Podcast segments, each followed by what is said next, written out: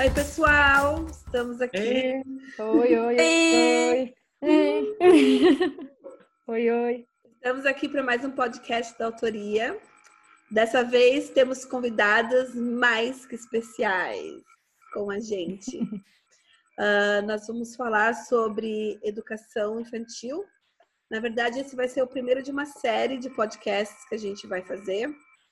E a gente vai começar do começo, né? Com o, estado, o estágio infantil. Então, hoje a gente tem com a gente a Lúcia Dalcorso. E Oi! A, e a Kênia Souza. Olá, olá. E temos o Guilherme Simi, como sempre, maravilhoso, parte da autoria. Hello! Eu, Sibeli e Márcia. E vamos conversar com essas duas professoras que trabalham com o ensino infantil, já trabalharam em contextos diferentes, né, em instituições diferentes. A gente vai conversar com elas um pouquinho para saber uh, das experiências, das dificuldades, das curiosidades e que mais a gente elas possam contribuir para a gente. Então, vou dizer muito bem-vindas, meninas. Sinta-se à vontade. Obrigada, obrigada. Obrigada. E vamos lá. Eu tenho uma primeira pergunta aqui para a gente começar. Uh, se vocês quiserem começar falando um pouquinho de vocês antes de responder a pergunta, pode ser também, tá? Isso, pode uh. fazer uma apresentaçãozinha, né, de como vocês é, onde estão, como estão, como sobrevivem, do que se posso, posso começar então. É, meu nome é Lúcia, eu sou formada recentemente, na verdade, em letras inglês e eu comecei dando aula de línguas para crianças muito pequenas, por sinal é, por questão de perfil mesmo, de, de traços da minha personalidade, foi é, dei aula para várias idades, mas fui indo e acabei ficando mais com as crianças, assim, sempre foi a minha afinidade maior. E recentemente eu tive a chance de poder é, migrar para a educação bilíngue, né, em escola regular. Então, trabalho com educação infantil, com o desenvolvimento dos pequenos, em escola regular. Tivemos nosso trabalho interrompido agora pela pandemia, mas estamos superando. Vamos falar sobre isso um pouquinho mais para frente, mas esse é o meu contexto. Olá a todos e a todas. É, obrigada pelo convite, gostei bastante. Uh, acho que é o primeiro podcast uh, que eu faço, a não ser os que eu já fiz com os alunos e alunas, né, como projeto uh, da escola. agradeço muito o convite, né, para falar de educação. A minha formação, eu tenho licenciatura e bacharelado em História, é, mestrado em História também. É, morei um tempo fora, estudei inglês fora, fui professora de línguas também. E atualmente é, dou aula para a rede particular de Fundamental 1. Né? Então, trabalho com crianças do Fundamental 1, trabalho numa escola bilíngue também. Né? Então, tenho oportunidade de dar aula de inglês e de história, história em português, no caso, né? Ah, legal. Então vai, uhum, então vai ser bem interessante aqui eu poder falar um pouco dessas, dessas, dessas duas perspectivas, as perspectivas tanto no inglês quanto uh, uh, no ensino em português, no ensino de história. Legal, meninas. Agora a primeira pergunta que eu tenho para vocês é por que vocês escolheram uh, trabalhar nessa área de educação infantil? Vocês escolheram? Foram escolhidas? Como é que foi é, esse processo para vocês? Então, como, a, como tu falou, né, Sibeli, fui escolhida. Ah, quando eu comecei, por exemplo, a dar aula de inglês, né, é, já comecei dando aula para crianças e fui percebendo eh, a afinidade que eu tinha com isso, né, e, e, e também certas habilidades que requerem, né, para dar aula para criança, tem gente que diz, nossa, jamais farei isso, é muito difícil, não sei como é que consegue. E eu sempre falei, nossa, para mim é super fácil, difícil para dar aula para adolescente. ah, no ensino regular de história, eu comecei dando aula para adolescente, né? Dei Fundamental 2, final do Fundamental 2, oitavo, nono ano ali, né? E ensino médio.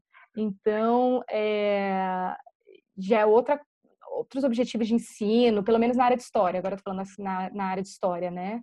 Os objetivos pedagógicos são outros, a questão da relação com o conteúdo, é, as metodologias aplicadas em sala. Então, é, são outras. E tanto na área do inglês quanto na área da, de história, é, meio que eu fui escolhida, assim. Não é tanto eu que escolhi, né? Porque eu acho que é, é aquela ideia, né? Você sai da, da, da graduação. Falando também de novo da disciplina de história, os meus colegas se formavam em história e falavam: Nossa, não vou ser professor, jamais vou ser professor, você ganha muito pouco, para que, que eu vou ser professor? pensando que, na verdade, a, a, a profissão de historiador agora está pensando em ser regularizada, né? Está começando a ser aprovada para ser regularizada. Então, é, é, é, é, o destino de muitos daqueles que formam história ser professor e ser professora. E eu entrei no curso pensando nisso, mas jamais pensando em educação infantil. Não, a minha ideia era trabalhar com ensino médio, ensino fundamental 2 no máximo, porque eu pensei, nossa, é muito mais fácil, né? Porque como que eu vou falar sobre história, ciência da educação, ciência do mestrado, com todo tipo de linguagem diferente, de expressões sobre os conceitos que eu estudei extremamente diferentes? Como é que eu vou conseguir me comunicar com a educação, uh, uh, com as crianças, né? Uh, a minha perspectiva, a minha relação com o conteúdo já era outra, já era um nível acadêmico, né? Eu jamais, nossa, isso deve ser muito difícil, não vou conseguir. Mas acabou que foi, como eu estava uh, dando aula de inglês já para crianças, né? A, a escola percebeu a, a, minha facilidade nisso e, e, gostou muito do trabalho que eu estava fazendo em relação a isso, a, a, disciplina de inglês, e falou: Nossa, você seria uma excelente professora de história também no Fundamental 1. Então, eu fui meio que escolhida mesmo, e tem sido uma surpresa muito agradável. Eu vou falar mais aqui um pouco sobre isso. É, na área de inglês, o quanto que uma, a gente vai conversar talvez sobre isso daqui a pouco, mas o quanto uma criança aprende, né? O inglês, quanto ela consegue absorver a língua. É impressionante, assim, é impressionante. Na escola então, que você está dando aula agora, você entrou como professora de inglês e agora você está dando aula de história, é isso? Não, eu entrei como professora das duas coisas direto. mas eu dava aula de inglês para criança e aula de história para os adolescentes. Ah, entendi. Você... E agora eu estou dando aula para as crianças. Que legal. Estou dando só para crianças, só Fundamental 1, né? Eu não dou mais aula de história para a Fundamental 2 e médio, então eu estou só para crianças agora. Legal. Minha história é um pouquinho parecida com a da Kênia. Eu, eu também, quando estava me formando, não tinha. Eu sabia que eu queria ser professora, mas eu não sabia que iria para a educação infantil. Acho que os cursos até nem nos preparam, nem nos abrem a cabeça para isso, assim. É, mas acabou que por questões que eu já comentei, assim, a meio que a vida profissional foi levando para isso. Sempre gostei também muito de estar perto de crianças. E o que, que me fez decidir ficar nessa, nessa área de educação infantil é porque eu me sinto muito bem perto das crianças, assim, é passar o dia com elas, apesar da gente ficar exausto fisicamente no final do dia, de corre, senta no chão e levanta e faz isso e dança aquilo, as crianças recarregam a nossa bateria, nossas energias de uma maneira assim inexplicável. Então, para mim, o dia a dia no meio das crianças é uma coisa incrível, assim. Sem falar que é uma fase que, como a gente vai falar mais para frente, dá pra, é nítida a evolução deles, a aprendizagem, tu quase consegue ver no ar, assim. E isso para um professor também é muito gratificante. Então, eu acho que esses são alguns dos encantos da educação infantil na minha visão. Exatamente isso, né? Quando você está ali planejando uma aula e você, você pensa nos objetivos que você tem com aquela aula, né? É, e você vê isso funcionando muito bem, até a metodologia, né, a dinâmica de sala de aula que você pensou em grupos e tal, e as crianças produzem muito bem, né? Então, os resultados, é, é gratificante professor, né? Aqueles objetivos que você lançou, você conseguir receber os resultados, né, que você esperava. Então, é gratificante, né? E é isso, é cansativo, demais, demais. Mas é muito bom, é um cansaço diferente, né? É, é muito É um bom. cansaço físico, é, o, é um cansaço. É quase o cansaço da academia, aquele cansaço que você é... cansa, mas você fala, ah, valeu a pena todo esse cansaço. Não, e você não percebe, porque eles estão a mil, e aí você vai no pique, aí quando você para, você, nossa! A energia é contagiante, a energia, né? A energia deles é muito legal e dá vontade de você estar lá todo dia, te motiva a estar no meio deles, assim, pela leveza como eles levam a vida, assim, e isso com certeza é contagiante pra gente, estar no meio deles. Bacana. E uh, como é que vocês veem o trabalho de vocês na educação hoje? Eu acho que esse momento que a gente está vivendo aí de pandemia, de readaptação das escolas, inclusive, tem mostrado para a gente o papel essencial dos professores, né? Então, todos os níveis, é, mas que muitos pais que às vezes não valorizavam muito a profissão passaram a perceber que não dão conta do trabalho que um professor faz, né? Uhum. É, na sua própria casa com seu próprio filho, então quem dirá em uma sala multiplicado por muitos, né? Por 20, 30, às vezes até mais. Então, eu vejo a minha profissão como uma coisa essencial. É, tenho bastante orgulho assim da minha profissão, do, do, que eu faço e principalmente me sinto muito realizada assim por tudo isso que a gente vem falando, né, de a gente conseguir ver e saber da importância que, que você tem na, na vida daqueles seres que estão ali na, na tua sala, né? Então, como eu falei, eu comecei no ensino de língua, já curtia muito, sempre gostei muito, mas indo para a educação infantil, é, não é só a língua que eu estava usando, que eu estava ensinando, né? Então, em sala de aula, você vê o desenvolvimento humano ali daquelas crianças, você vê eles aprendendo é, habilidades de vida, tendo primeiras experiências, muitas, né? Muitas coisas são a, primeira experiência deles naquilo ali. Então, é, é muito legal, assim, para mim é um trabalho muito significativo e muito necessário. É isso, né? É, é, essa nova uh, situação das aulas online, né? É, é que tem que tem diversas uh, questões negativas né, em relação à educação, pontos negativos em relação à educação, porque pensar em uma educação à distância uma educação presencial são coisas completamente diferentes, né? Mas é, acho que a percepção dos pais, né, e responsáveis pelos estudantes, pelas crianças, sobre o que que é educação, sobre o que que é o papel do professor mudou bastante, né? Os não formados na área de educação, que eles entendiam por educação, acho que vem mudando. O que que é educação, né? o que, que é ensinar? Eu acho que isso vem mudando bastante, né?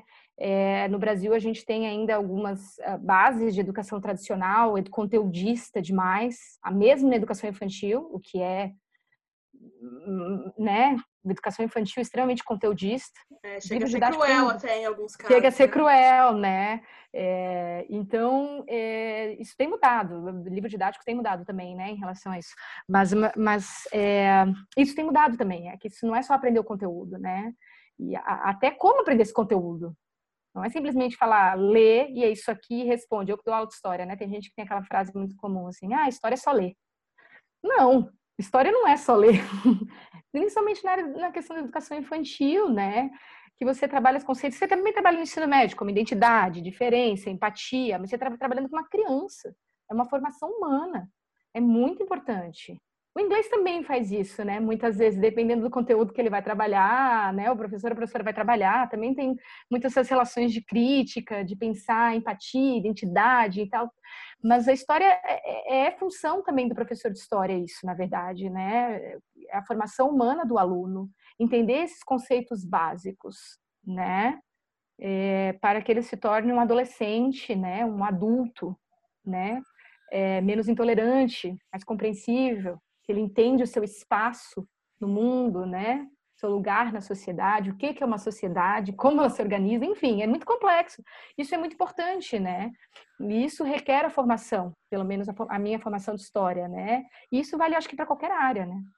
que requer essa formação. Eu ia falar, eu acho, achei, né, vocês trabalham em áreas diferentes, mas é nítido, né, que o pilar é o mesmo, assim, e a importância é, ela, enfim, ela é evidente, né, na vida né, das crianças, assim, isso é muito bonito. É, eu ia comentar que uh, você falou a história e o inglês podem uh, proporcionar esses momentos de aprendizagem de vida. Isso vai também muito do professor né? Porque se o professor tomar a decisão de só ensinar inglês ou só ensinar fatos históricos, por exemplo, ele vai fazer isso e não vai causar um impacto, uma transformação real no, naquela criança, né? Então, é, é, a gente chamou vocês justamente porque a gente sabe que vocês são esse tipo de profissional que estão preocupadas com realmente o impacto real do que o que você está ensinando vai causar na vida da, desses alunos, né? Mesmo os pequenininhos, porque também são super uh, facilmente impressionados e eles rapidamente absorvem tudo que a gente fala. Uh, vocês já começaram a falar um pouquinho da questão do online. Então, a próxima pergunta era justamente isso: como é que vocês veem uh, a educação? Quais são os desafios da educação contemporânea pré e pós-Covid? Os desafios ainda são os mesmos? Eles melhoraram? Eles acumularam? Como é que vocês conseguem ver esses dois momentos? Olha, eu acho que se a gente for pensar em, em desafios da educação infantil nesse momento, é somar aí tudo que todas as faixas etárias estão passando, todos os professores de, de todos os níveis estão passando nesse momento, mas o, o fato de serem crianças muito pequenas, né? Então, eu tenho alunos muito pequenos, e quando eu digo muito pequenos, é a partir de um ano, né? A minha faixa etária é educação infantil de um a seis.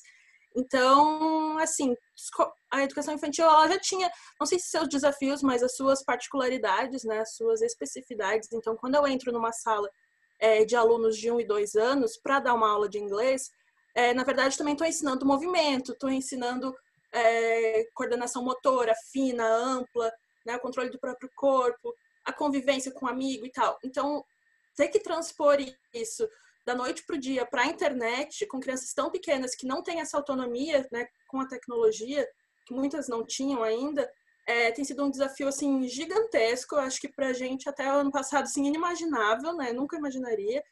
É, com vários agravantes que eu digo por questão de, por exemplo, o attention span, né? O tempo de concentração de uma criança muito pequena ser muito curto, o tempo de que ela pode é, ter recomendado para a saúde de exposição à tela também, né? A gente sabe que não pode exceder aquilo ali por causa do desenvolvimento dela, pode atrapalhar né, questões de, de desenvolvimento mesmo, de sono, de desregular, é, até impactar o crescimento da criança.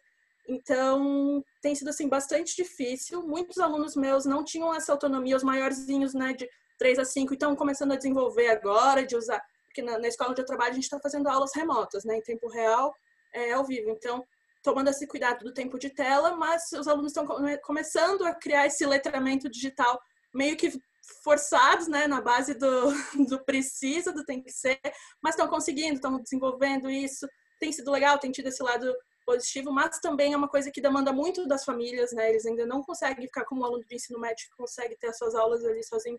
Então isso também é um desafio, porque demanda muito das famílias que também têm suas rotinas é, entre vários outros desafios. Assim, essa é só uma parte da, da história, né? Acho que a Kênia também deve ter alguns para compartilhar. Nossa, muitos. Apareceram diversos desafios que já existiam e que só enalteceram, desafios novos. Eu anotei alguns aqui, vou falar. Uma é a relação com a tecnologia. Eu trabalho com crianças de 6 a 10 anos, mais ou menos. Muitos já têm celular, computador e o tablet e todo, todo o kit. Outros que é, não têm, né, é, por escolha assim dos responsáveis, né, pais responsáveis, não têm essa relação com a tecnologia, não têm esse acesso ao computador, ou mesmo videogames, ou tablet, muito menos às vezes no celular. É minoria. A maioria tem já, né? Alguns já têm um canal no YouTube, enfim. É, mas é, esse tem sido um desafio grande, né? Essa é uma das questões, esse é um dos problemas. Ah, o outro que tem sido, é, não sei se eu dizer, poderia dizer positivo ou negativo, mas enfim, é a relação que os pais estão tendo com a educação dos filhos, né? A escola muitas vezes é um lugar onde eu coloco o meu filho porque não estou dizendo, é claro, não é geral, né? mas eu coloco meu filho na escola porque tem que colocar na escola, ou enfim, lá a escola resolve, coordenador dá um jeito, professor dá um jeito, na educação, né? Meu filho, eu estou colocando numa boa escola, de repente, né? Paga, e meu filho vai ter uma excelente educação.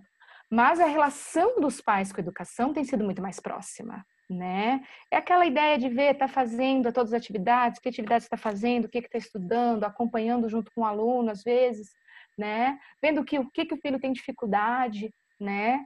de, de, de, de aprendizado, ou o que, que leva à facilidade. Então, os pais, eu acho que também estão muito descobrindo os filhos, né? Por questão dessa sociedade moderna que a gente vive, todo mundo sem tempo, pais trabalham, né? É, os pais, mães, enfim, familiares responsáveis trabalham, e não tem essa relação com a educação do filho. E isso tem mudado muito. E o um terceiro ponto. Posso fazer um comentário claro. de que você está falando que eu achei bem legal. Eu, é, eu sinto que isso reforçou, parece, a fragilidade das relações né, familiares. Eu, né, eu moro aqui no, no sul da ilha e, assim, a gente aqui é uma região que as em Florianópolis, né? E aqui é uma região que as pessoas moram muito próximas, né? Você consegue ver assim é, muitas famílias juntas e assim eu, eu, vejo isso muito claro assim como ah, né? Algumas famílias elas estão tão a, relação delas está tão pegando fogo assim parece desgastada, que, né? Muito, parece que tá tá assim qualquer motivo é um motivo para né, para você desistir, assim. Então, esse desafio que você está falando é muito real, porque, né, era uma responsabilidade que eles não tinham que, né, que carregar junto com eles. Na verdade, eles têm que carregar, né, mas eles não, não, não necessariamente carregavam, né, não é, a gente não pode generalizar, mas não necessariamente eles carregavam, mas que agora é, a gente está conseguindo meio que separar, assim, né, as pessoas que estavam realmente é, integradas na formação da, dos filhos, né, dos estudantes e quem não estava, né. Ah, como professor a gente já percebe, né, ah, do, a questão do perfil do aluno, a relação dele com o conteúdo, a relação dele com o estudo, a participação ou não participação dos pais. Eu falo para todos os responsáveis aqui, a gente, o professor consegue perceber, faz diferença no aluno, o envolvimento, né, de, em casa em relação ao conteúdo, ao aprendizado, à educação do filho, da filha, enfim, do neto, sobrinho, sobrinho que for. É, faz diferença a relação do pai ou da mãe ou do com responsável, com, né?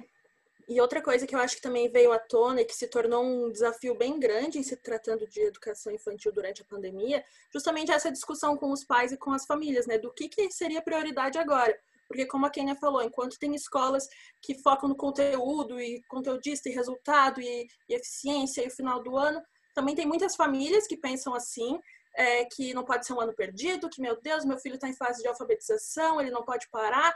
Enquanto tem outras famílias que compreendem e que eu compartilho a sua opinião de que, na verdade, o conteúdo se recupera, né? Que o importante agora é a gente focar justamente nessas relações familiares, é, em questões da vida prática, né? Tem tanta coisa que uma criança de educação infantil tem para aprender em casa, com a família, né? Coisas da vida mesmo, assim, que o conteúdo escolar ele é uma coisa totalmente recuperável, que ninguém vai ficar para trás, né?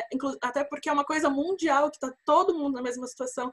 Então, isso não vai gerar nenhum tipo de disparidade, né? Mas ainda é uma mentalidade muito diferente de família para família e que as escolas e os professores tiveram aí, estão tendo ainda que é sambar na corda bamba para conseguir conversar com todas essas famílias, chegar em consensos, definir quais são as prioridades, né? Eu acho que isso também é um, é um desafio bem grande que surgiu no início da pandemia, mas que ainda não está totalmente superado. Também para pensando no que a Sibeli perguntou de desafios pós-pandemia, né? Uma coisa que me preocupa bastante na educação infantil quando a gente ouve aí de volta às aulas, de pensando em voltar, em protocolos e tal, é justamente essas questões particulares da educação infantil, né? Que é muito contato, é, é pele com pele, é o aperto de mão, é o abraço, é o colinho, é o trocar a fralda. É, é o, não tem como explicar para uma criança né, o que está acontecendo. Algumas até têm uma, uma compreensão do, do todo, assim, mas tem uma idade que ainda não consegue compreender o que está acontecendo, que ainda não tem o domínio necessário sobre o seu corpo. Então, são questões assim, que me preocupam bastante, essa questão do pós-pandemia, de como vai ser é, a volta às aulas na educação infantil, de como vai ser a educação infantil depois dessa pandemia, por todas as questões que fogem do nosso controle, né? E que eu acho que são muito graves e não deveriam ser é, apressadas.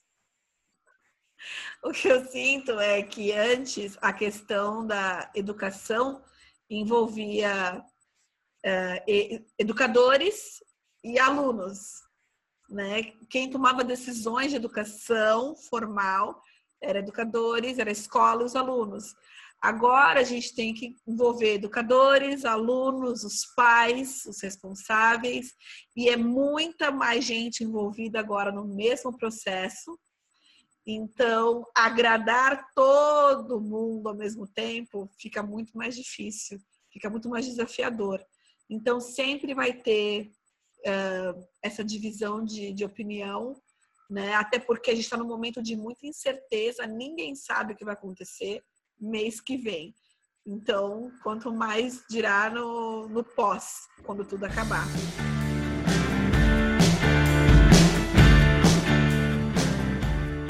Bom, então vamos uh, retomar aqui. Eu queria trazer um pensamento aqui para vocês. Um, eh, quem sabe, então, né, isso, isso tudo que a gente está discutindo sobre uh, uh, os benefícios e, enfim, as consequências aí não tão positivas que o Covid trouxe, né, quem sabe isso não pode ser uma oportunidade para a gente retomar a escola como um dispositivo comunitário, né? Que na verdade é, esse é o intuito, né? Então, eu queria ouvir um pouquinho de vocês, é, aí com a experiência que vocês têm né, uh, na, na, educação infantil. Acho que uh, cada vez mais na cidade contemporânea, moderna, dentro do conceito de modernidade, as coisas serem individualizadas, né?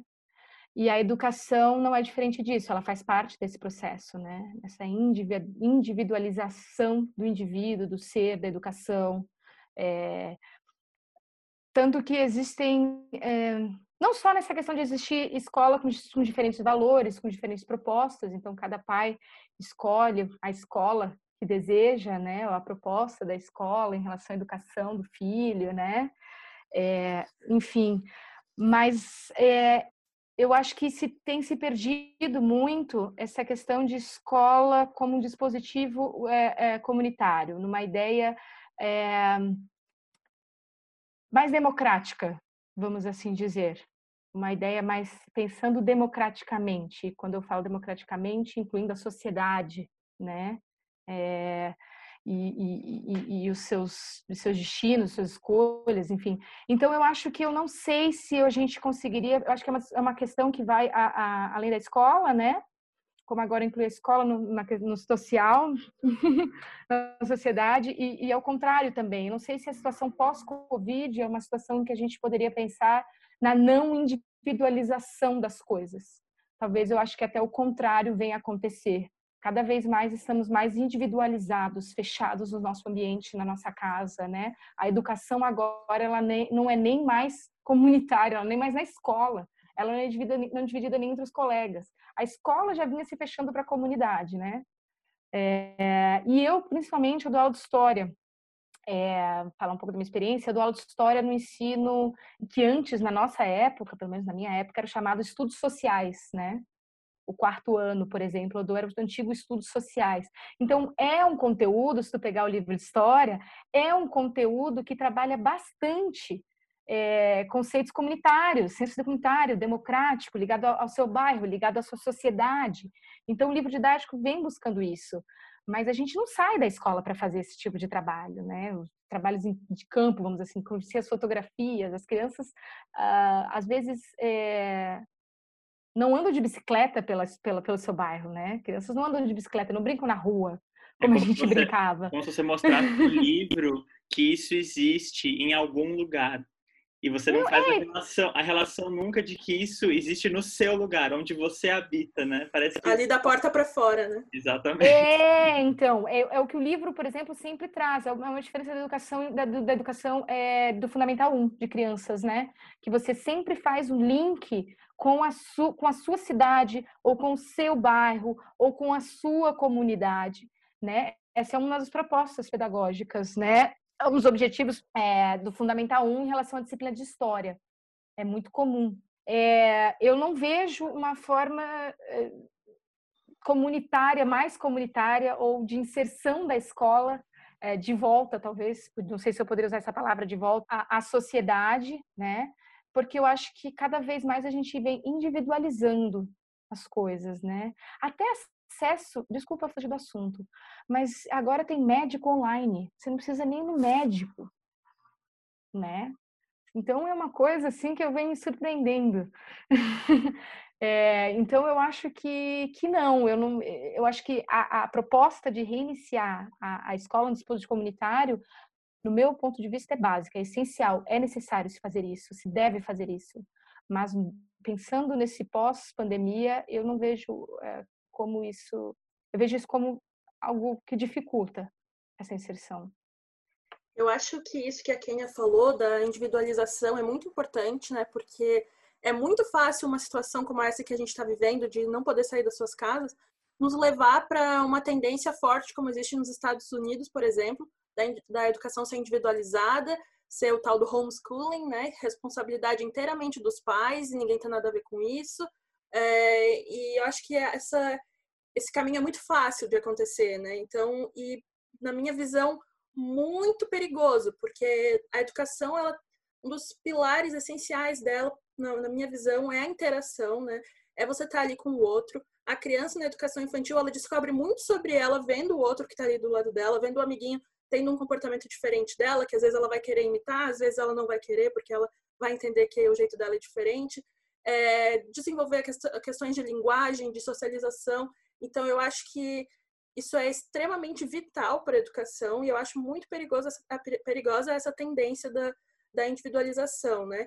Até porque isso acompanha uma outra tendência que a gente está vendo, que é um termo que eu ouvi recentemente, inclusive, da uberização dos serviços, né? Então, a gente ter tudo por meio de aplicativo, cada vez menos humano, é, conseguir qualquer coisa que você esteja precisando é, pelo toque do celular, sem sair da sua casa, né? Isso já está acontecendo com vários serviços, inclusive, assim, você pode é, lavar a roupa da sua casa através de um aplicativo. Então, é, para isso avançar para a educação, no, no, meio que a gente está hoje, é rapidinho, assim, né? Então, eu acho que é uma questão que a gente tem que tomar muito cuidado, sim.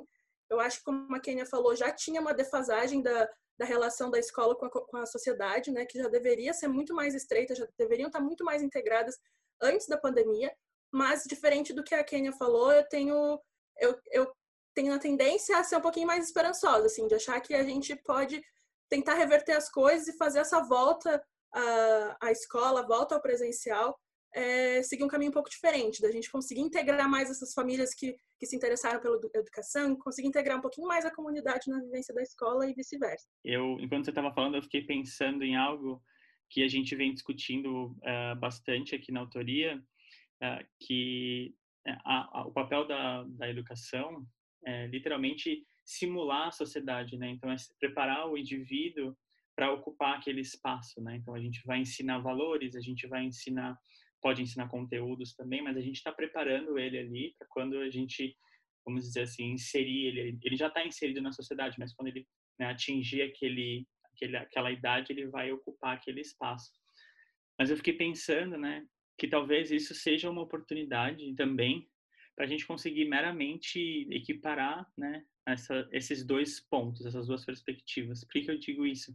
Porque a educação ela não evoluiu conforme a sociedade foi evoluindo. Isso em níveis tecnológicos, eu digo até. Né? A gente aprendeu novas formas de viver, mas a gente não aprendeu novas formas de ensinar. A gente se manteve ali, naquele mesmo espaço, naquele mesmo lugar. Então, talvez essa ruptura que está acontecendo hoje seja, né, tem, enfim, os, os pontos negativos, mas também seja uma oportunidade para a gente minimamente caminhar, enfim, de forma mais unida, né? e, e fazer jus à educação que a gente está dando e preparar de fato a pessoa para para a realidade que ele está vivendo. Se na, se, enfim, na sociedade que a gente está vivendo, a gente utiliza, por exemplo, uh, aplicativos, a gente utiliza meios eletrônicos para se comunicar, para ter essa troca, talvez a gente também precise ensinar isso para o aluno dentro da escola, né? Como se relacionar dentro desses espaços. E por isso o letramento digital é algo tão importante e que só agora, né, 2020 está vindo à tona. E a gente já tem tecnologias e tecnologias digitais também há muito tempo, né?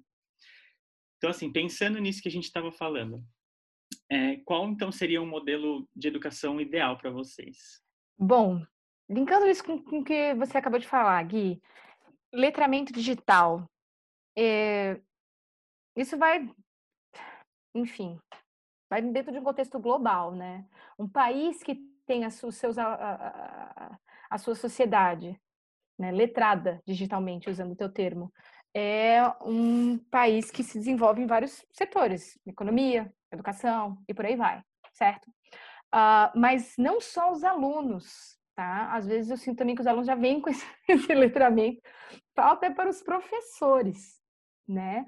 A capacitação dos professores, né? É uma preocupação que a gente é, que às vezes passa despercebido, porque a, a, o foco do professor é ensinar, né? A melhor educação para o seu aluno. Ele passa os finais de semana fazendo planejamento, não é porque ele tem que fazer planejamento, é porque ele demora para fazer o planejamento que ele está pensando a melhor maneira de que ele vai passar esse conhecimento, desenvolver as habilidades que ele procura.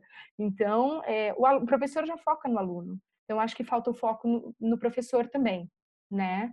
Nessa, nessa, nesse letramento dos professores. Não vamos discutir aqui nem acesso às tecnologias, né?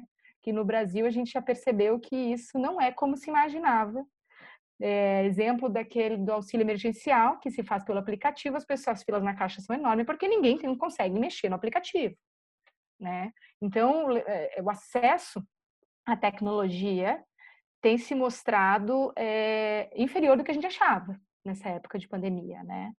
Ah, mas pensando na, na, na educação ideal, para pensar aqui o ensino infantil, as crianças, o ensino fundamental 1, né? Uma das coisas que a situação que a gente vive agora de pandemia é, é, tem facilitado é o trabalho, sempre tento e às vezes é muito difícil, de autonomia do aluno.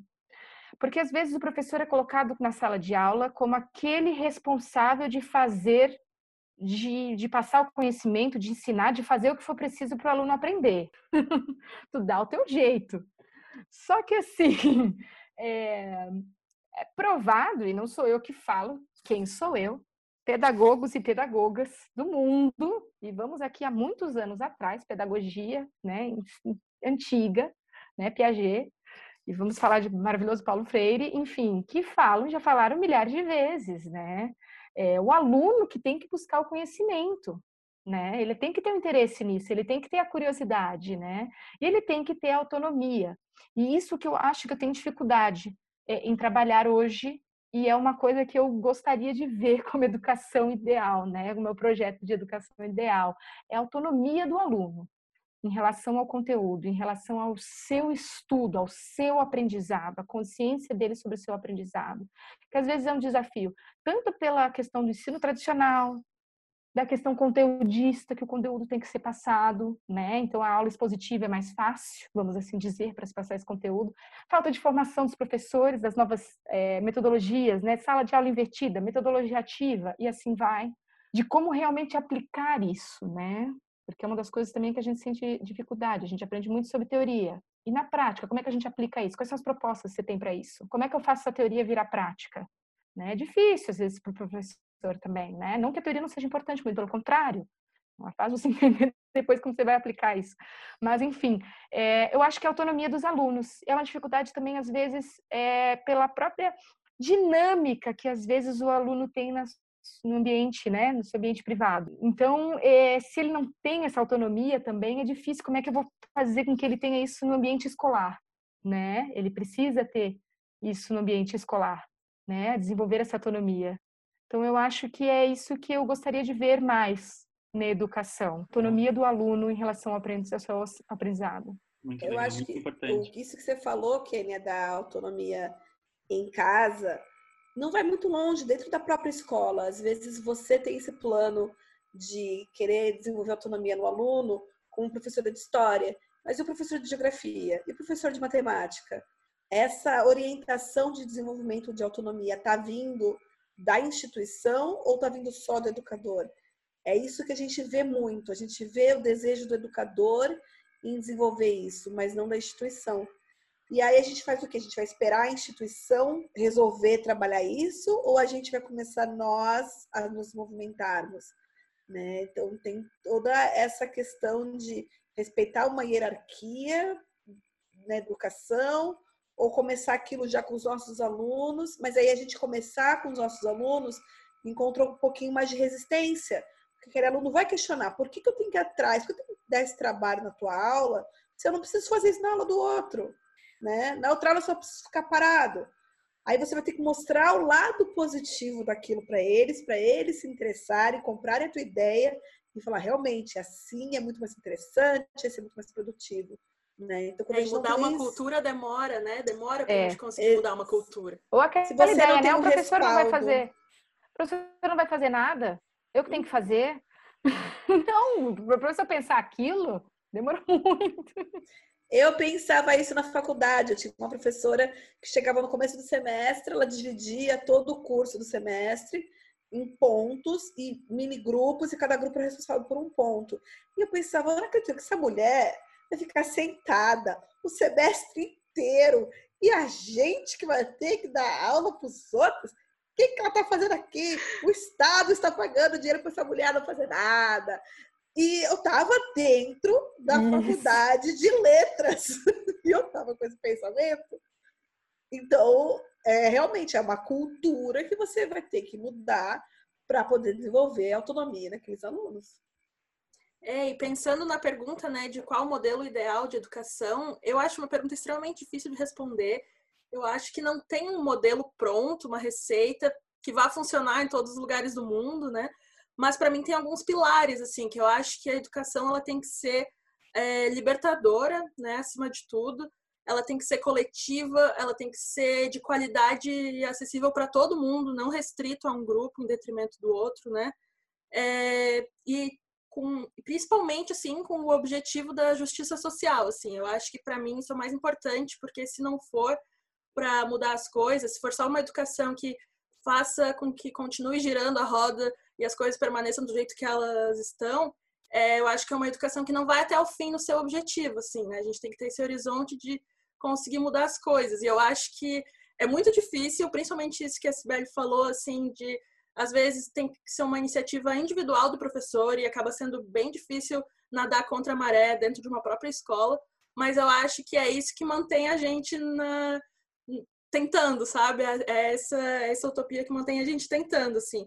E falando sobre isso que vocês disseram de autonomia, que eu também concordo que é muito importante, eu trabalho em uma escola que é, é montessoriana, isso daria até assunto para uma outra conversa, mas que é onde se respeita muito a autonomia das crianças, né? Então, é uma coisa que eu acho que todos os professores tinham que ter o acesso a esse, a esse tipo de conhecimento é que a criança, ela sabe o seu ritmo.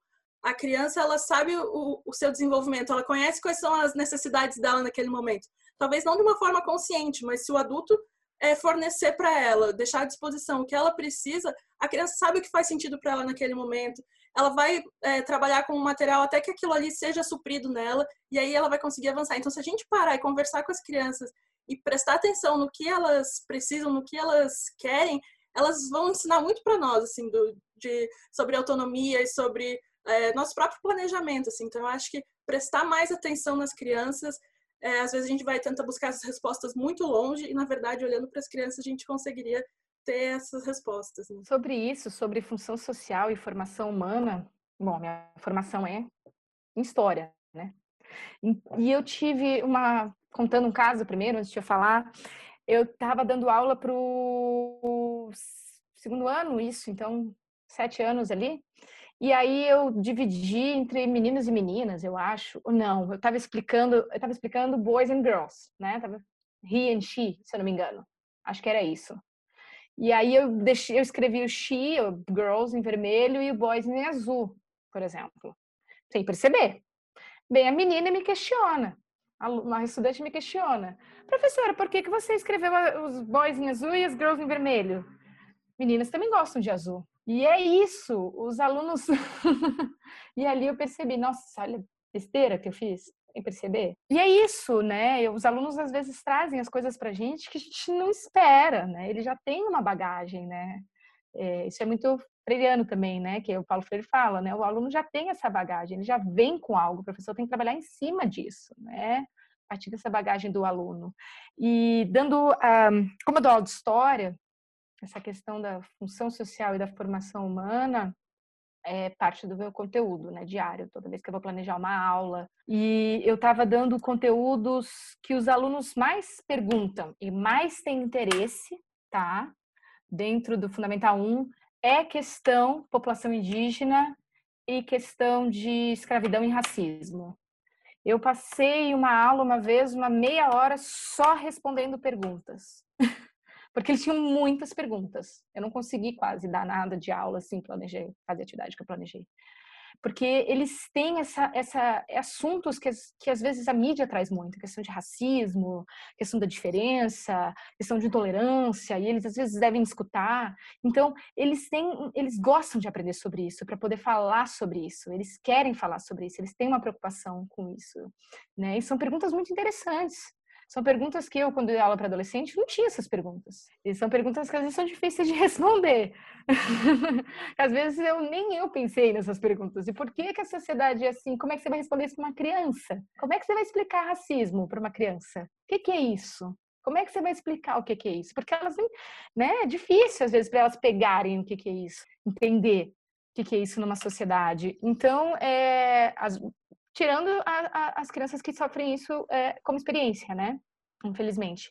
Então, é, é, é, isso que a Lúcia falou, né? Essa função social. E as crianças já têm isso, elas já têm essa vontade de aprender. Quando entender... isso parte deles, né, Kênia, parece que se torna muito mais significativa. É diferente muito. de um professor trazer o tema e dar uma aula sobre racismo e quando esse questionamento parte deles, né? Então é, é bastante é muito diferente. E é isso o que ele vai lembrar. E é isso o que ele vai usar. E é isso que ele vai levar. Com certeza. Ele vai levar para os próximos anos, ele vai levar para a formação escolar, ele vai lembrar. Então, isso é muito importante, porque quando a gente está eh, dentro dos objetivos né, da história nesse, nessa, nessa idade, nesse período, é, por exemplo, a questão da empatia, a questão de identidade, da diferença, são objetivos pedagógicos desse, desse nível. E, e, e eles aprendem muito mais esses conceitos no bate-papo e nas perguntas e nas dúvidas que eles têm, do que no conteúdo em si. Vou ter que ensinar escravidão, enfim, como aconteceu, o que aconteceu, como os escravizados eram tratados e tal. Então, eles aprendem muito mais é, é, com questionamentos, às vezes, que está muito ligado à atualidade também, né? Eles se perguntam, é muito engraçado, porque você, história você tem que trabalhar com o tempo. O passado, você entendendo o passado, né? Estudando o passado, você entende por que as coisas acontecem no presente. E eles fazem esse link, uma coisa que me surpreendi no ensino, no ensino uh, uh, do Fundamental 1, eles conseguem fazer esse link muito bem. Eles conseguem entender essa relação de passado e presente nas dúvidas que eles têm. Isso é muito interessante. Isso tem sido uma surpresa uh, uh, boa para mim, assim, ensinar ensinar crianças. Eles conseguem fazer esse link. Que bonito isso. Eu queria aproveitar, né, que a gente está falando, né, vocês trouxeram aí dois modelos ou propostas de educação que vocês acham que seria uh, o ideal ou, enfim, o, o melhor, né, seguindo aí a experiência que vocês tiveram em sala de aula. E, por exemplo, falando sobre a falta de uh, autonomia dos alunos, né? Quais desafios você acham que a gente tem que passar para chegar nesse, enfim, para atingir esse objetivo de os alunos terem mais autonomia na sala de aula? Olha, Gui, eu acho que esses desafios eles acontecem em muitos níveis, assim. O primeiro nível do professor tá convencido disso, de que isso é importante, querer levar isso para para suas aulas. Também, como a Sibeli falou, no nível de instituição, né, da escola pegar junto, da escola topar e, e e sentir que isso é importante, mas também a nível assim, nacional, nível Brasil, em questão de políticas públicas. Né? Então, a gente tem hoje é, a BNCC, Base Nacional Curricular, que teria como objetivo né, é, democratizar um pouco mais a educação, mas que também, em muitos casos, ela acaba sendo um obstáculo para os professores também terem que dar conta daquilo ali, sem que as condições materiais sejam fornecidas também né, pela, pelo Estado, pelo país. Então, são, eu acho que são muitos desafios ainda que nos afastam desse modelo, desse modelo ideal, ou mais próximo do ideal da, da educação, né? Acho que em, em, muitos níveis e todos eles têm seus, os seus desafios. É, eu acho que às vezes a gente tem é, autonomia, por exemplo, dos alunos, ou outras coisas que a gente busca, né, é, como modelo de educação ou como propostas educacionais, acho que os desafios também é como fazer isso, né? Às vezes a própria instituição tem por esse objetivo, por objetivo que os alunos desenvolvam autonomia, além de ter a, a, essa questão entre a educação escolar e a educação do privado, né, na vida da criança, da vida privada da criança. Também tem isso, né? As pessoas têm que começar a entender, educação escolar é uma coisa, educação privada educação né, que ela tem no seu ambiente privado é outra. Isso tem que começar a ser entendido também, porque acho que tem confundido um pouco isso, trazer esses valores que eu tenho no privado para a escola. Então, é, eu acho que é o desafio é como fazer isso. Às vezes a, a, escola não consegue fazer isso. Tem as propostas, mas elas não, elas não, os resultados não são os esperados assim. E eu acho que a, a ideia é tentar, tentar ouvir os alunos, muito, acho que não se escuta muito os alunos, entende? O que, que eles acham de difícil, o que, que eles acham é, que é fácil, o que, que eles acham interessante, o que, que eles acham que não é, fazer uma atividade, ver como eles participam, ah, dessa daqui eles não participaram tanto, esse tipo de atividades participam muito, enfim, é, que daí está ligado à relação do professor com a escola, porque o professor está na sala de aula, né? O professor conhece seus alunos, né? Então, essa, esse, esse entrosamento entre a coordenação, a, a escola e os professores é muito importante também.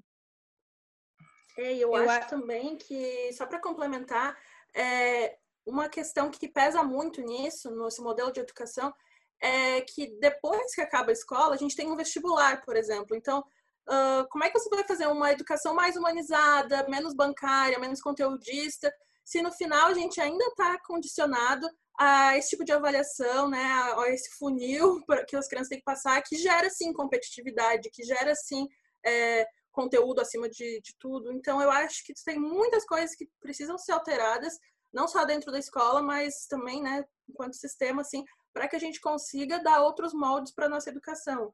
A gente talvez caia um pouco naquele dilema do que, deve acontecer primeiro, do ovo da galinha, se primeiro é, muda lá na frente ou, ou, muda na base, mas eu acho que as coisas têm que acontecer simultaneamente porque elas né, são dissociáveis. Mas eu acho que tem muitas coisas também do sistema por fora da educação que elas precisam ser mudadas porque senão a gente não consegue mudar uma educação descolada do restante das estruturas da sociedade, né? O que eu acho é, que foi muito importante uma coisa da, na fala da Kênia é que essa questão da, da autonomia do aluno e o ouvir o aluno.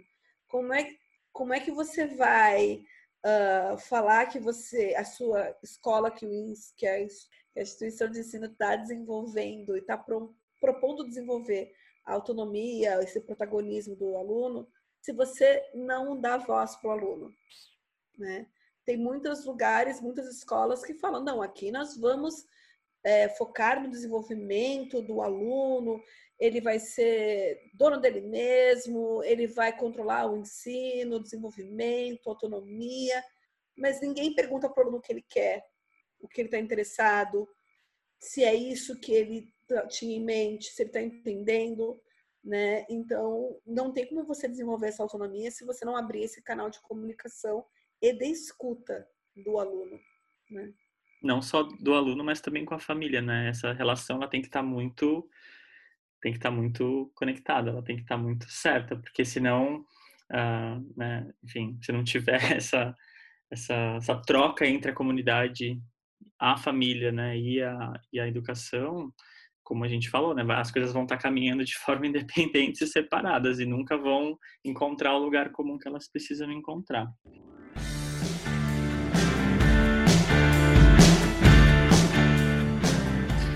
Bom, a gente falou então um pouquinho, né, sobre uh, algumas uh, formas, né, que a gente poderia mais subversivas, vamos dizer assim, de talvez uh, pensar em educação.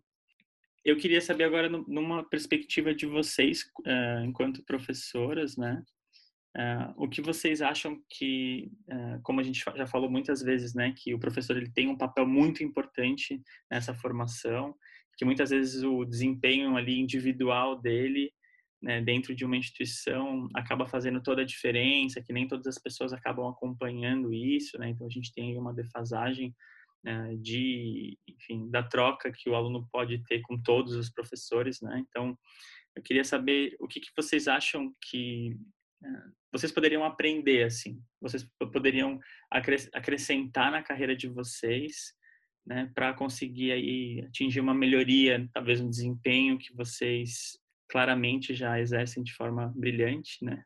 O que vocês acham que vocês podem fazer para melhorar o desempenho profissional de vocês? Ai, o professor nunca acha que é tão brilhante assim, né? Ele sempre acha que não, não conseguiu. Nossa, eu, assim, Ai, não deu pelos depoimentos que vocês estão dando, gente, assim, eu tô assim no céu. Falei, meu Deus, eu queria que os professores fossem assim, porque é muito, é muito bonito de ver isso, é muito bonito de ver essa importância, né, esse cuidado de pensar em responder questões tão, né, que estão aí tão em voga na sociedade que as pessoas têm medo de falar sobre preconceito, têm medo de falar sobre qualquer e, e sabe esse assumir esse esse papel mesmo de falar não, eu vou pegar isso e eu vou, né, vou fazer jus ao que a minha profissão pede. Acho isso formidável. Eu acho que na nossa profissão de educador tem muito a síndrome do impostor. Né? Eu acho que também é uma questão de, de fora para dentro. A gente tá, a sociedade no geral é, desvaloriza tanto o, a profissão do educador que a gente acaba internalizando aquilo de uma forma ou outra. Então, mesmo quando a gente acredita que a gente tem que fazer para a educação, vamos transformar, vamos fazer, a gente ainda acha que o que a gente está fazendo não é o suficiente, não vai causar impacto, porque em algum lugar na nossa cabeça está aquilo ali, não é o suficiente, não é bom o suficiente. E a gente tem que mudar isso. A gente consegue ver nos outros claramente. né? O quanto de professor tem incrível aqui em volta da gente. Então, se eu estou inserido no meio desse monte de gente incrível aqui, alguma coisa incrível tem em mim também. Então, a gente tem que focar nisso, né? E vocês são um exemplo disso também. Estamos aqui, não é por acaso. Então, é, é falar sobre certos temas, né? A, a, a, minha formação e a da aula de história me dá uma certa vantagem e ao mesmo tempo desvantagem, né? Eu posso falar de alguns temas abertamente porque é parte do, do, do que eu ensino, eu tenho que falar, né? É, ao mesmo tempo que é uma desvantagem, porque eu tenho que falar e às vezes pode sofrer algum tipo de retaliação, né? Mas é, me dá essa vantagem. Eu já aproveito isso para as minhas aulas de inglês. Ah, ela é professora de história também, por isso ela sempre fala disso. Então, eu já aproveito disso e já dou minhas aulas de inglês pensando nesse sistema, que é do interesse do aluno, né? Eles estão trazendo cada vez mais isso. É o que está na mídia, é o que está por aí, é o que eles escutam falar, né? É o que eles veem, é o que eles comentam, é o que eles conversam entre si. A sociedade está mudando, os alunos estão mudando também, né? Mas é sobre o que eu gostaria de. Perguntou sobre o que os professores. É, que a gente gostaria de aprender, né? É, para desenvolver a nossa profissão. Eu acho que duas coisas são muito importantes. A primeira é de se atualizar. A ideia de que eu sempre fiz assim não funciona. O professor com aquele papelzinho de resumo para escrever no quadro não dá mais, né? Eu acho que esse é o principal. É, o professor tem que se atualizar. É, hoje mesmo estava lendo, pesquisando, e aí eu, tava, eu sempre uso, quando eu vou me referir aos estudantes, eu sempre uso aluno, aluna ou criança, né? Eu falo criança também. E aí eu descobri que aluno do latim quer dizer sem luz, e que é um termo que não se usa mais tanto. Eu acho obrigação minha não usar mais, sabe? Ai, mas é as pessoas não vão falar nada. Não, eu não vou mais usar. Agora vou usar estudante ou criança ou criança ou nome, né? Porque um, eu acho que faz parte, a gente, a, a obrigação do professor é se atualizar, não só nas metodologias, mas também no conteúdo. E também, uh, culturalmente falando, né? né, sobre em relação à sociedade em que a gente vive em si, né? Então, acho que é, é, um, é, um, é um ponto. O outro, é, eu gosto muito de aprender e eu sempre aprendi muito compartilhando com os outros professores. Eu gosto muito disso. É, toda oportunidade que eu tenho de, né, que a gente tem de treinamento, seja lá o que for, eu sempre aprendo muito compartilhando com outros professores. Eu gosto bastante. E não só das áreas que eu dou aula, é geral, assim eu sempre aprendo muito, sempre aprendo alguma coisa compartilhando com os outros professores. Eu acho que é um é uma coisa a se pensar também bastante, né? Quando as escolas vão pensar nos treinamentos, os outros professores, enfim, é, esse compartilhamento entre colegas é muito importante.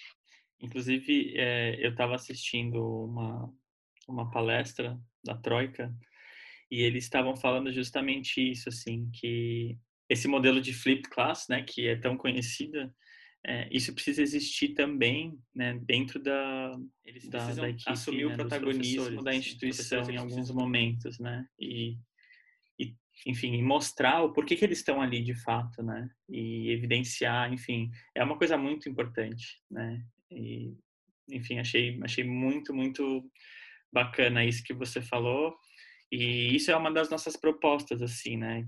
Com a autoria, é justamente trazer essa voz para os professores e entender deles, né, com eles também, para como a gente pode melhorar, o que a gente pode fazer para, uh, ah, enfim, talvez repensar a forma como a gente está fazendo a educação. E o que, que você acha, Lúcia? É, então, eu acho que tem muito sobre isso que as meninas falaram de mentalidade do professor, né?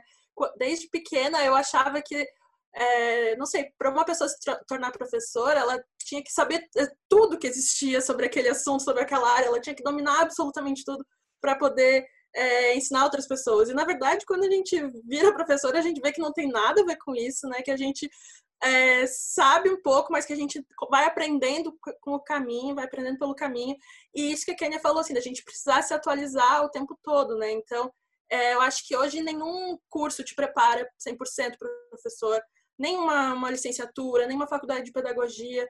É, você tem que é, correr atrás mesmo, né? Eu recentemente tenho estudado bastante neurociência através de uma pós-graduação que eu estou fazendo. E, nossa, não, vocês não têm ideia como entender o cérebro, a plasticidade do cérebro do meu aluno é, teve um impacto positivo assim na minha aula, sabe? Para eu entender como eles aprendem, que o conhecimento ele não fica armazenado no cérebro em caixinhas, como a gente ouve falar desde pequeno, assim, né? Que na verdade aquilo ali são impulsos nervosos que estão correndo ali, que acontecem as podas sinápticas, enfim. Então, a, a gente se aprofundar, a gente ir atrás dessas coisas, é, eu acho que o que nos dá confiança para a gente se tornar professores cada vez melhores. Assim. Então, acho que não, não existe outro caminho. Eu acho que essa é a, esse é o caminho para a gente conseguir continuar nessa profissão e, e dar conta dos desafios que vão surgindo, né? É não parar nunca de, de estudar e de aprender. Perfeita! Eu queria só falar é, que a Lúcia falou que trabalha desde um ano, né? Queria aproveitar esse momento para exaltar todos os professores e professoras da educação infantil, gente. Pedagogos, pedagogas, é, também. Como é importante isso, como eu venho aprendendo isso. A minha formação em licenciatura não é uma formação, né? Pedagogia, completamente diferente. A gente tem o básico do básico ali, né? E como é importante isso para o desenvolvimento escolar da criança. Eu não sei muito bem, mas trabalhar essas questões de cognitivo e tal, é, como faz diferença no desenvolvimento escolar da criança, é impressionante. Então, eu queria exaltar todos os professores e professoras de educação infantil aqui. Ah, obrigada. O trabalho de vocês é nós. fundamental. Quando a, a gente, gente, faz tá é, todo... agradecimento, estava conversando aqui em casa, quando a gente faz agradecimento no TCC, tinha que agradecer desde a professora lá que ensina a escrever e a né? ler, porque ela foi fundamental para escrever esse TCC. é importantíssimo o trabalho é, da educação infantil, gente. É, é, básico de é base de tudo, assim, de tudo, de, do resto, sabe? Queria aproveitar esse momento para dar os parabéns, assim, falar da importância disso. Maravilhosa. Muito obrigada, Kênia. Eu acho que é, é isso. A gente está todo mundo de parabéns, né? De, do, do esforço que está sendo, que ninguém botava fé, ninguém acreditava que seria possível e os professores em todos os níveis estão tirando leite de pedra. Então, né? É, é isso, assim, não tem quadro, não tem giz, não tem problema. Eu vou dar minha aula, vou dar meu jeito e a gente está conseguindo aí aos trancos e barrancos dar conta do recado. Então, acho que mais que merecido e estender isso a todos os professores que estiverem escutando também. Yes. Clap, clap, clap. Muitas palminhas para todos nós. Bom, a gente está chegando ao fim do nosso podcast, mas antes de terminar, então, eu queria fazer uma última pergunta, que é, um, então, qual que é o futuro da educação infantil? Qual que é esse futuro? Acho que mais incerto nesse momento impossível, né? Eu acho que ninguém tem essa resposta agora. É, como eu falei, a gente está aí com, com risco de ir para muitos lados, a coisa pode acabar indo, né?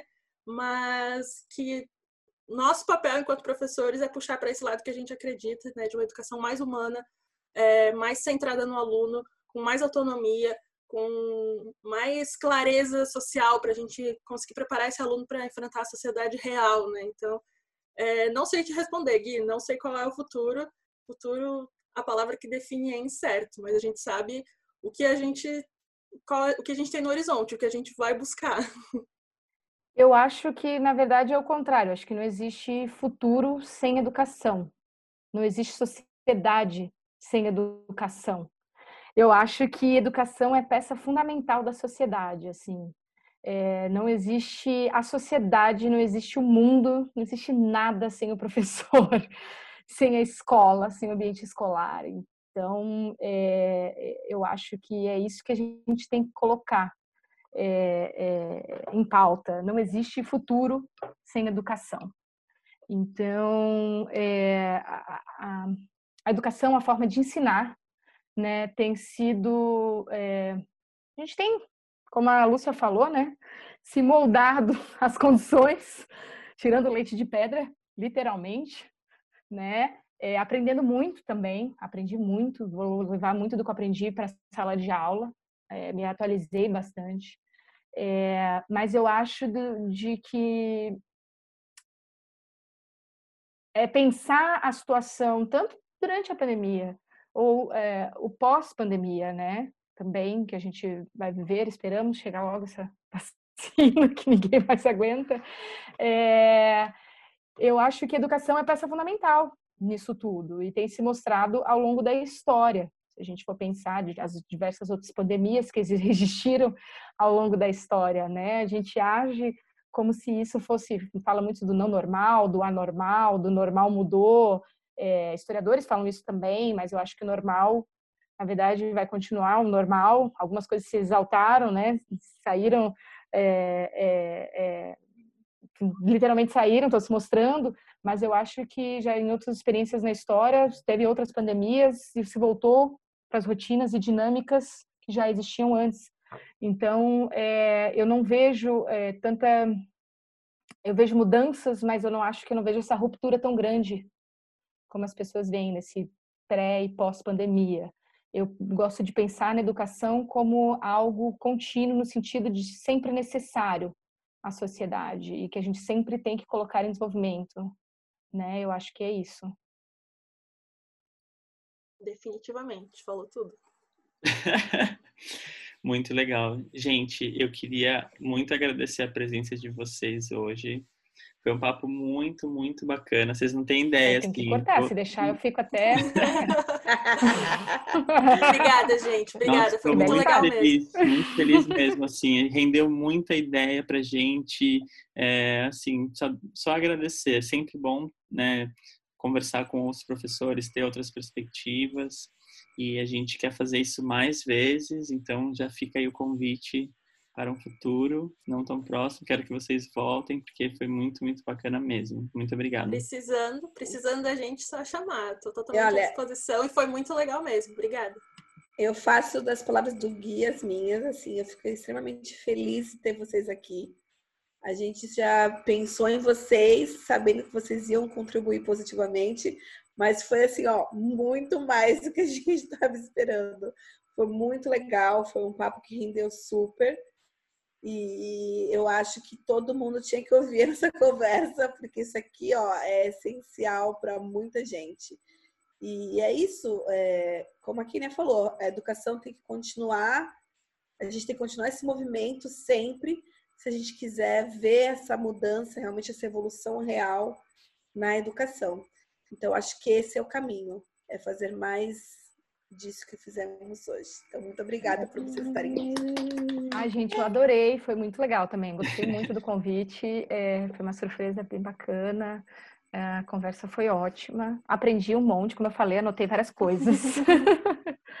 é, coisas que a gente esquece também, né? Então, essas conversas fazem a gente lembrar de coisas que a gente estudou, pensou ou tinha, e no, na dinâmica do dia a dia da loucura que é ser professora, a gente acaba esquecendo. A gente fica, né, set on our ways. E aí a gente esquece. Então eu gostei muito, muito. Obrigada mesmo pelo convite. Precisando, nós estamos aí. Legal. Esse então foi um podcast da autoria. Sigam a gente nas redes sociais. E um beijo. Tchau. Bye. Tchau. Tchau, gente.